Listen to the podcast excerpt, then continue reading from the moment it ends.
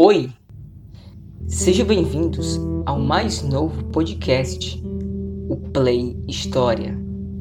Antes de começarmos a falar sobre o assunto em específico, eu gostaria de me apresentar aos meus ouvintes. Pois bem, eu me chamo Rafael. Eu moro no Ceará, em uma cidadezinha afastada dos grandes centros urbanos. Atualmente, eu posso ser o que chamam de vestibulando pois estou estudando para adentrar na faculdade de História. E criei este podcast justamente por isso, por gostar bastante de história e querer passar o conhecimento que tenho sobre alguns períodos de certas épocas para as pessoas, mas juntando jogos, filmes e outros temas do cotidiano para ficar mais intuitivo, interessante e menos cansativo, como você observa em várias aulas de história pela internet. Antes de mais nada, eu queria agradecer a quem está ouvindo estes áudios e dizer que se você se interessar pelo meu trabalho, pode me encontrar nas redes sociais. Este podcast, no entanto, ainda não possui uma conta inteiramente focada nele, ou seja, você pode ir atrás das minhas redes sociais pessoais, as quais eu vou deixar o link abaixo, que são ou no Instagram ou no Facebook, onde eu divulgo este podcast, dificilmente no Twitter, talvez no WhatsApp. Brincadeiras à parte, vamos deixar de lado toda essa introdução e começar o programa. Agora, eu quero adentrar com você no tema que vai ser discutido. Acomode-se, relaxe e aprecie. Pois o que debateremos aqui, como eu já falei anteriormente, vai ser feito de maneira intuitiva e resumida. Não tentando-se para uma linguagem de difícil compreensão e nenhum vocabulário rebuscado, que é o uso de palavras difíceis, nem prendendo-se a datas e nomes na história, porque o mais importante que eu acredito, e baseando-se no discurso de um filósofo chamado Habermas, o mais importante ao divulgar conhecimento é torná-lo compreensível. Bom, vamos lá. Hoje eu quero falar contigo sobre o Velho Oeste e o fim que ele teve. Mas para isso, para deixar bem mais divertido, eu quero começar te citando um jogo que trata sobre o tema e mostrar como ele representa, em certos momentos, elementos bastante conhecidos do que realmente aconteceu na história da humanidade. Vamos agora falar sobre o jogo Red Dead Redemption.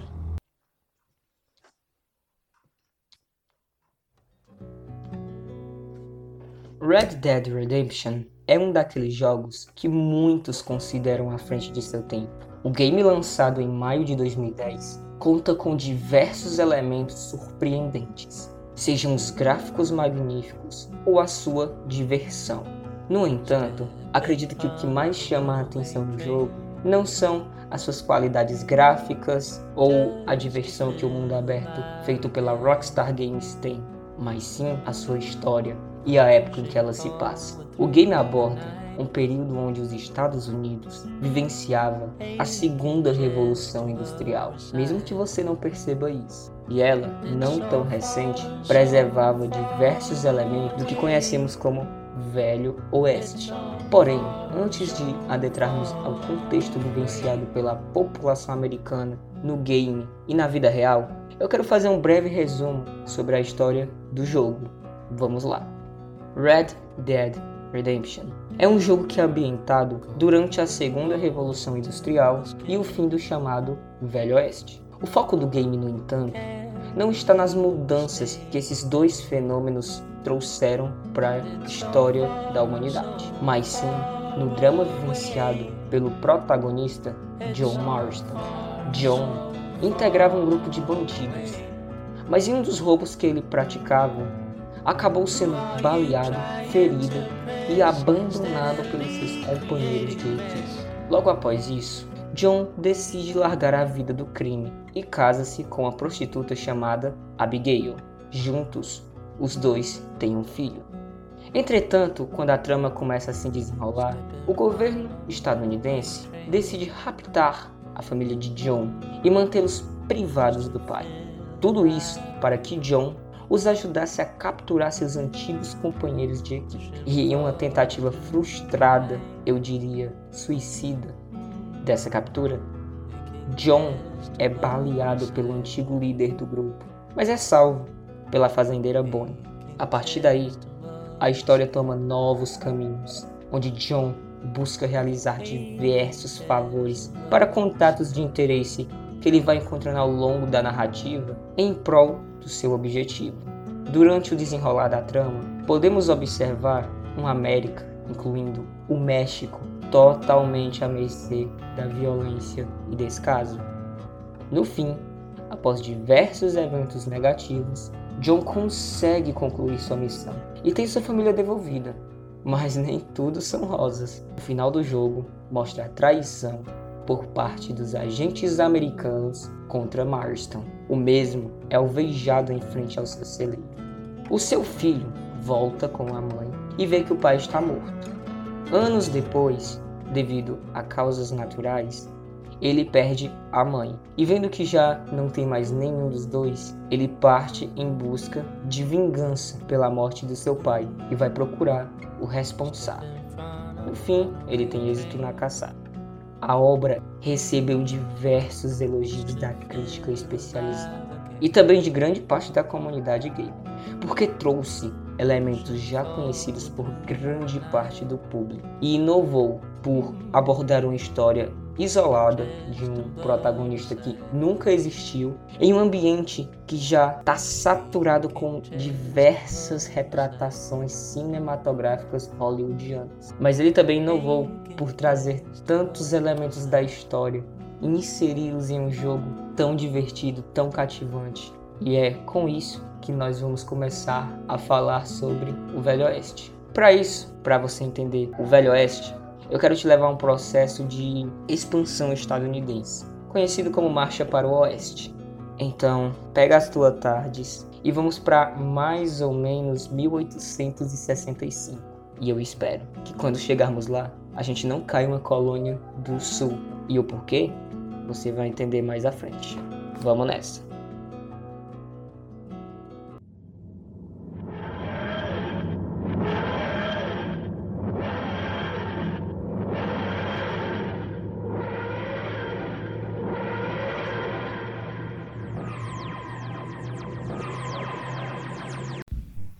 Chegamos 1865.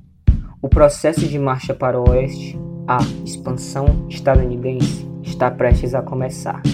Antes de falarmos sobre ela, eu quero te falar sobre duas coisas para não ter confusão mais à frente. Primeiro, quando eu falar americano, eu vou estar me referindo ao estadunidense.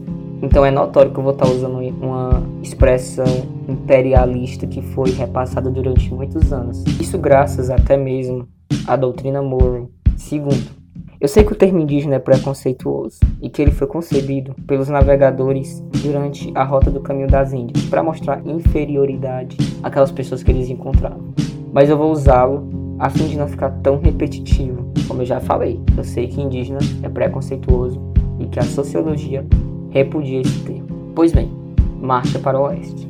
O contexto que os Estados Unidos se encontravam naquela época era o seguinte: eles queriam criar uma rota de ligação do Oceano Índico até a outra parte do seu território. Só que para isso, eles precisavam adquirir dois: Louisiana e Indiana. Inicialmente, Indiana pertencia à Inglaterra. E essa expansão, como vocês devem saber, é promovida especialmente pelos Estados Unidos do Norte, que é bastante industrializado e repudia qualquer ato colonizador. Eles então vão começar uma guerra contra a Inglaterra por esse território. Só que durante ela, ambos vão perceber que sairiam mais vitoriosos se cedessem o território aos Estados Unidos e começassem a comercializar entre si. E é o que fazem. A Inglaterra cede Indiana aos Estados Unidos. E os Estados Unidos agora conseguem o território de Indiana. Depois de conseguir esse território, eles vão focar em Louisiana, que ficava no meio do país. Louisiana pertence a um governante bastante conhecido na história, chamado Napoleão Bonaparte, que não vai ter tantas dificuldades para ceder esse território aos Estados Unidos. Então a França de Napoleão vende ele aos Yankees e os Estados Unidos finalmente conseguem a passagem para chegar no fim do território. A fim de curiosidade, Napoleão vende esse território porque na época ele governava a França após a, a Revolução Francesa e precisava de dinheiro para investir no país e tudo mais. Pois bem, depois de conseguir esses dois territórios, os Estados Unidos agora só vai enfrentar um problema. O nativo americano, para conseguir ignorar esses caras e alcançar seus objetivos, eles vão inventar uma coisa chamada Destino Manifesto. O que era o Destino Manifesto?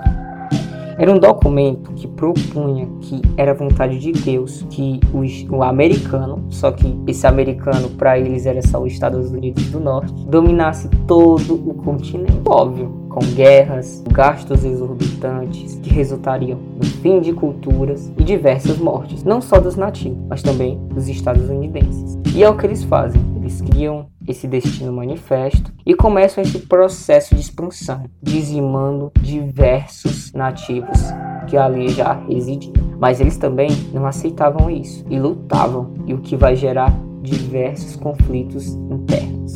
Governo do país, para conseguir fazer esse processo de expansão ser mais rápido, vai criar pequenas cidades conforme avança e vai colocar sobre a regência desses locais um xerife. Vai se tornar comum então nessa época a caça de nativos americanos. Sim, a caça, por mais brutal e inimaginável que pareça, virou esporte caçar pessoas nos Estados Unidos, que funcionava da seguinte forma. Vamos supor que você ia até uma dessas cidades, falava com o xerife e ele te dava arma e munição e te levava ou recomendava alguém para te levar até uma aldeia e lá você fuzilava os nativos americanos. Também se torna bastante conhecido nessa época um cara chamado Buffalo Bill. Estima-se que ele matou diversos búfalos. Mas por que, que eu estou falando dele? Porque o búfalo era um animal considerado sagrado pelos nativos americanos. Vai se tornar comum a caça desses búfalos para colocar eles em exposição e tirar sarro dos indígenas. E o Buffalo Bill vai ser o cara com o maior recorde de morte de búfalos. Tem até uma foto bem famosa dele com um amontoado desses animais mortos, causando quase a extinção praticamente. Bom, os Estados Unidos estão tá avançando, tá matando a população do país, que não deriva da Inglaterra, óbvio. Só que tem um problema, o México. O México detinha o território da Califórnia e outros que ligavam o oceano. Os Estados Unidos queria essa rota. E aí a região sul dos Estados Unidos, que era colonizadora, escravocrata e um monte de coisa, em resumo, putinha da Inglaterra, vai começar pouco a pouco a anexar-se no território mexicano. O governo do México naquela época já tinha abolido a escravidão. E quando perceber que vai ter outro país entrando no seu território, eles ainda não sabiam que eles eram escravocratas, vai mandar praticamente uma nota de repúdio e dizer: ó, oh, vocês podem ficar no meu território, mas não infringam leis. Mais para frente, o México vai descobrir que os Estados Unidos do Sul era escravocrata e vão em uma das fazendas de um dos fazendeiros e tomam todos os escravos de lá libertando. Esses caras vão até Washington, protesto. Então os Estados Unidos do Norte e do Sul se juntam e entram em conflito com o México. Eu nem preciso dizer que eles saíram vitoriosos, porque o México, embora tivesse um território bem grande, não era industrializado como os Estados Unidos do Sul diversas mortes vão acontecer. E como consequência, os Estados Unidos vai cortar o território do México pela metade. Então, um território que era gigantesco vai ficar bastante pequenininho. Vamos supor, 100% do território tornou-se apenas 25% para o México. Então, com isso, depois dessa vitória sobre os mexicanos, eles finalmente vão conseguir concluir o seu processo de marcha para o oeste e vão chegar ao oceano, detendo a Califórnia. Após a conquista da Califórnia pelos Estados Unidos do Norte e do Sul, os dois vão começar a travar pequenos conflitos para decidir quem fica com cada território dentro do país. Os Estados Unidos do Sul queria terras para expandir plantar, queria importar demais, só que também exportar. Mas nessas importações não queria cobrar tarifas alfandegárias da Inglaterra. O norte, por sua vez, queria expandir terras, mas para industrialização. Queria um comércio exportador e também queria importar, mas com tarifas alfandegárias, principalmente para a Inglaterra, que era rica e poderia pagar valores exorbitantes.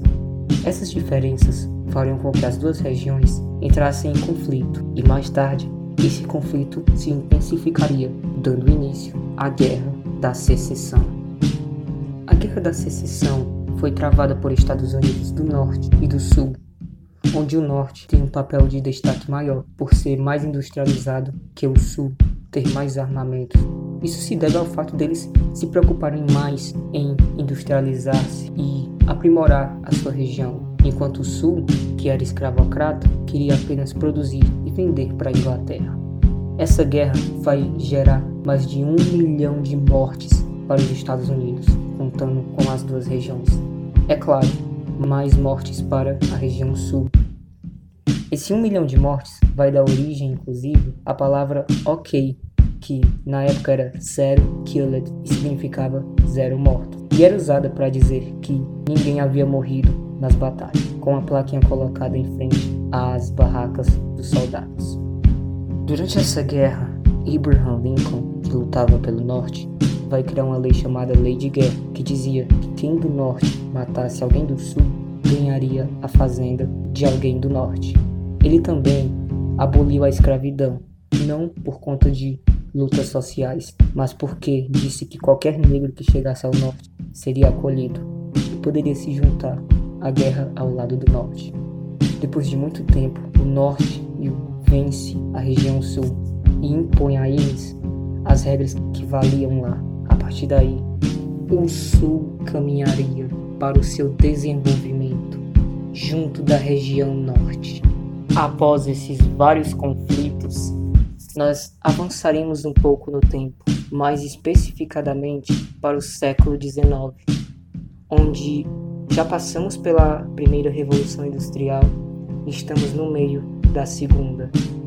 Vamos agora a um período de inovações e talvez o período mais conhecido de toda a história da humanidade, a segunda revolução tecnológica.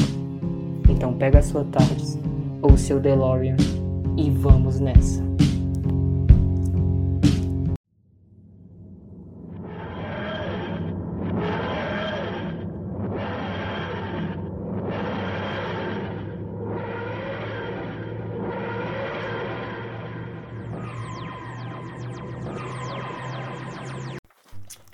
A Segunda Revolução Industrial.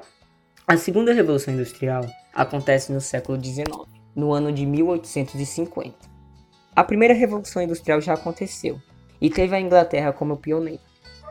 E eu te contei que essa revolução saiu da Inglaterra para a América e ela proporcionou a industrialização do norte e pouco a pouco a do sul. Mas é na segunda que o sul também vai receber bastante subsídio do norte para que se tornem bastante tecnológicos. A segunda revolução industrial tem diversos países como pioneiros: Alemanha, Japão e talvez o mais notório, Estados Unidos.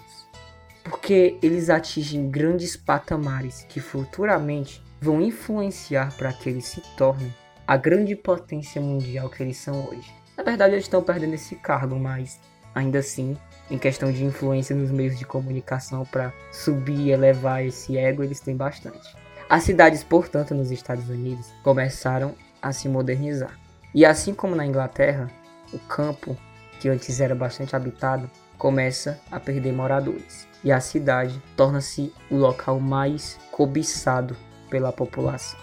Óbvio, ainda tinha pessoas nas zona porque conforme esse processo de industrialização vai acontecendo, algumas pessoas vão sendo deixadas de lado, vão formando as margens da sociedade.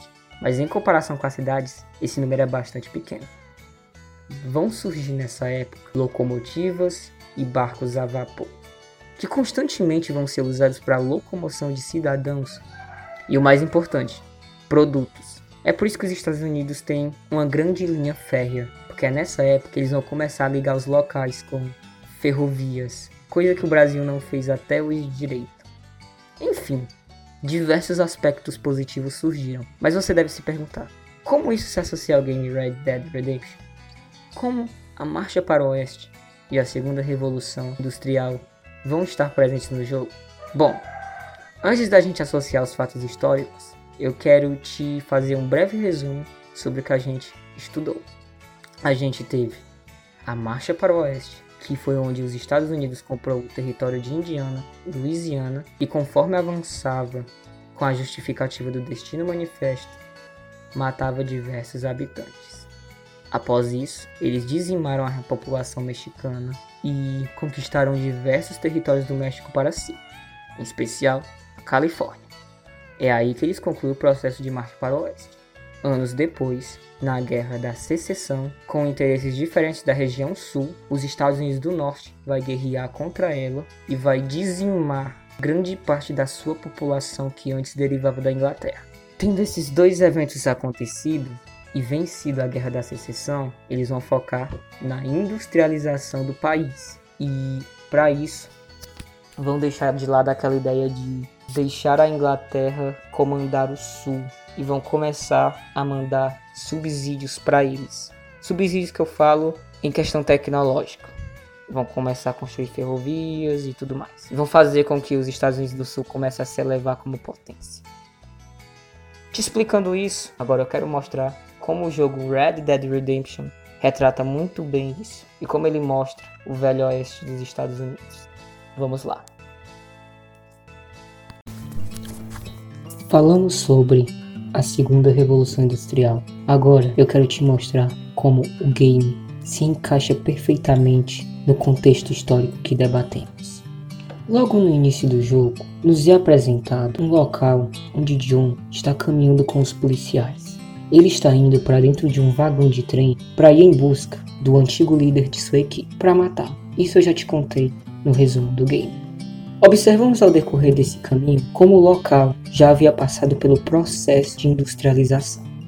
Aquele local era a região sul, como eu já te contei, era um verdadeiro velho oeste, focado apenas na agricultura.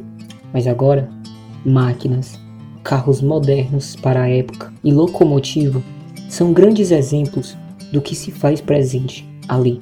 Logo após essa demonstração, onde John caminha para a locomotiva e vai mostrando todo o processo industrializador, a gente é apresentado a duas senhorinhas que estão sentadas perto de John. Essa é a primeira parte. Quando John entra dentro do trem, ele senta-se perto de algumas figuras icônicas. As primeiras, duas velhinhas. A outra, um pai e sua filha.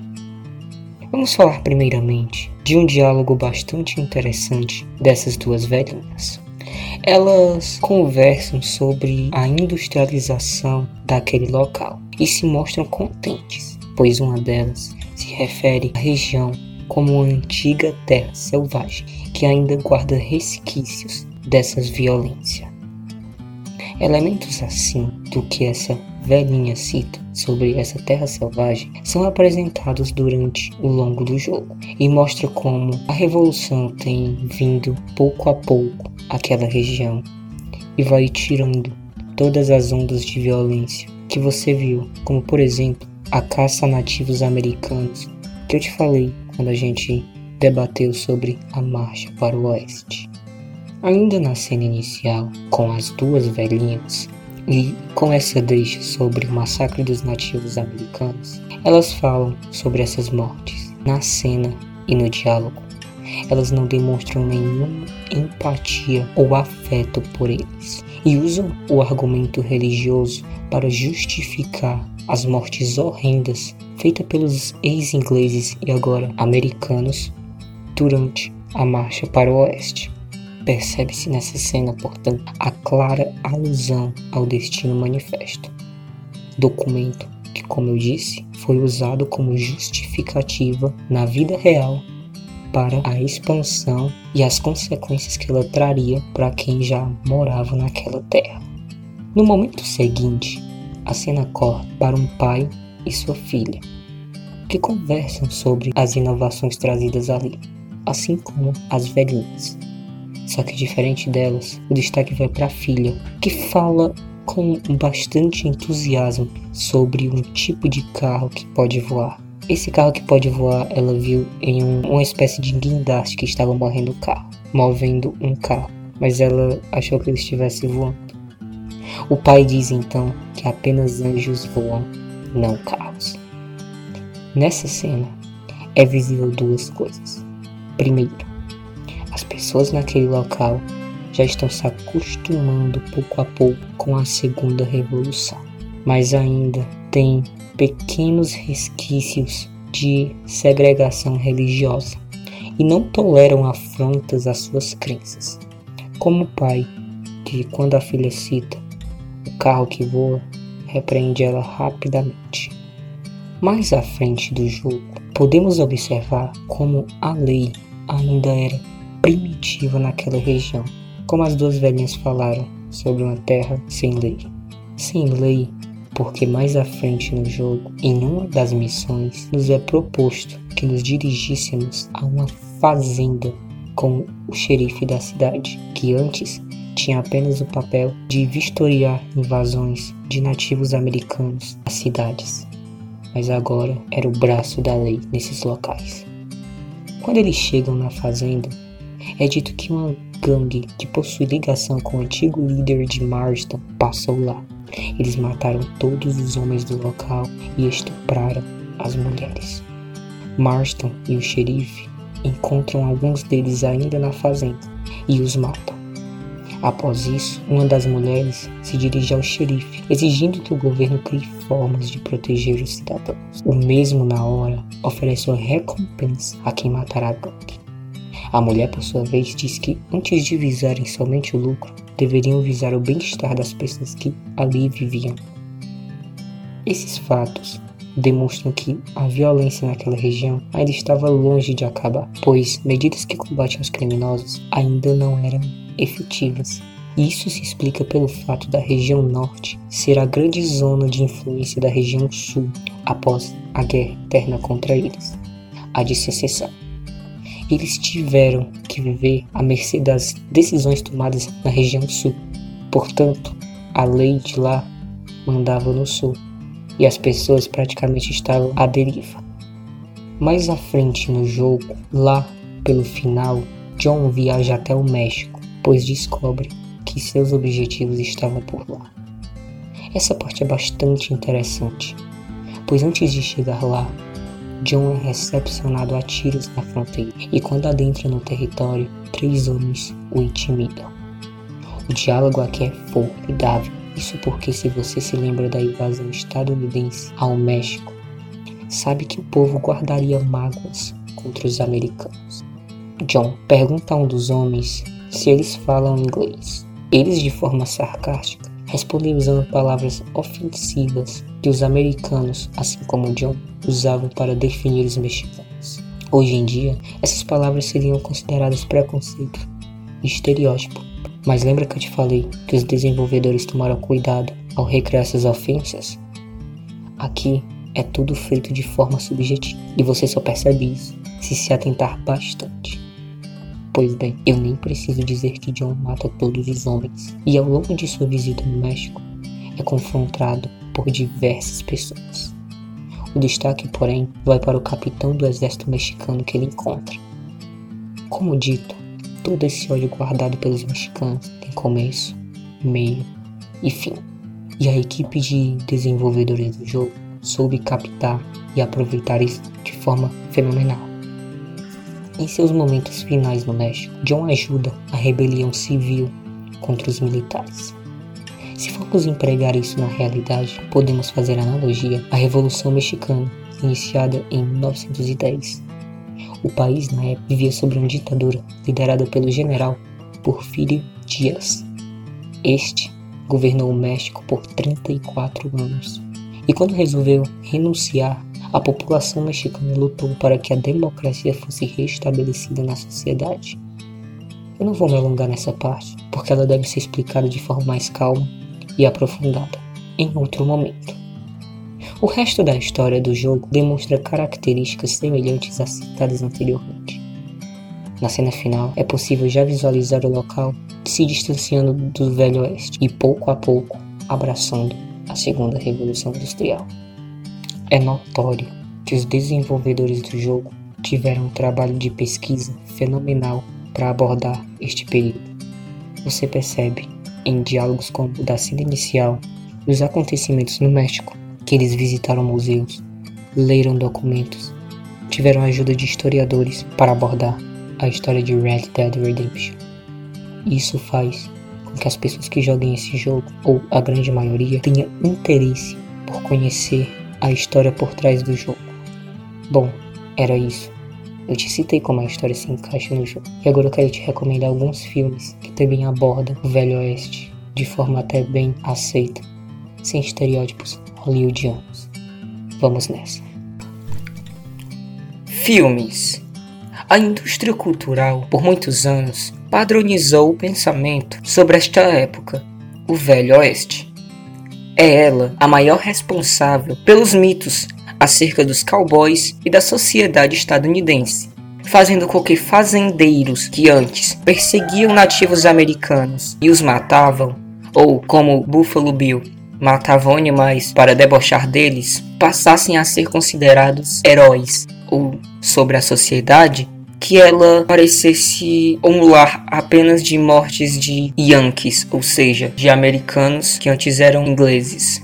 Para compreender melhor tudo que abordamos aqui, eu recomendaria alguns filmes que retratam bem o padrão de vida no Velho Oeste. Todavia, eu sempre convido vocês a pesquisarem mais sobre, até mesmo a jogar o game que usamos como exemplo hoje, porque o agente cinematográfico em muitas das vezes irá impor um pensamento individual em você, como é o caso dos estereótipos acerca do Velho Oeste. E caso você não possua o conhecimento necessário sobre o contexto histórico analisado, irá se deixar levar pelas fantasias errôneas adaptadas nas obras. Pois bem, os filmes que irei indicar, além de retratarem o padrão de vida, irão mostrar o que era vivenciado naquela época. O primeiro é Dança com os Lobos, e aborda a história de vida de um soldado americano do exército expansionista durante a marcha para o oeste. No entanto, após várias guerras, o soldado começa a ficar afetado psicologicamente e tenta o suicídio, indo de linha de frente com os nativos americanos mas não acaba por morrer. E com sucesso, os soldados acham que o ato foi realizado em prol do exército e o condecoram, libertando ele das amarras do exército. A partir daí, ele vai morar em um lugar isolado e o filme irá mostrar a relação desse homem com os nativos americanos que ele vai encontrar perto da sua casa. O nome do filme é uma metáfora à convivência do protagonista com nichos tão diferentes dos habituais. É um ótimo filme, que embora demonstre o processo de, na visão do colonizador e possua alguns estereótipos, como o homem branco salvando o nativo em alguns momentos, o que não aconteceria na vida real, mas trata de maneira sutil e compreensiva o período histórico que estudamos.